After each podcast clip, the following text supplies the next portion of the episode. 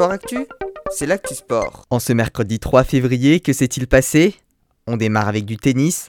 L'ensemble des matchs des tournois australiens de demain ont été annulés suite à la déclaration d'un cas positif au Covid-19 chez les joueurs. En football, Manchester United n'a laissé aucune possibilité à Southampton en 22e journée de Premier League. Les Red Devils se sont imposés 9 buts à 0.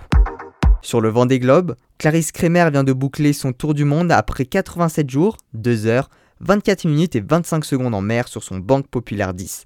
Arrivée en 12e position, elle est non seulement la première femme de cette édition, mais également la détentrice du nouveau record féminin. En sport automobile, Romain Grosjean qui s'est retiré des circuits de Formule 1 disputera cette année la saison de IndyCar, le championnat américain de monoplace, dans l'écurie d'Alcoin Racing. Enfin en rugby, la nouvelle du jour concerne le décès de Jean-Pierre Bastia. Âgé de 71 ans, il avait notamment 32 sélections en équipe nationale et avait grandement contribué au Grand Chelem de l'équipe de France lors du tournoi des 5 nations en 1977. Voilà pour les actualités du jour, à demain dans Sport Actif.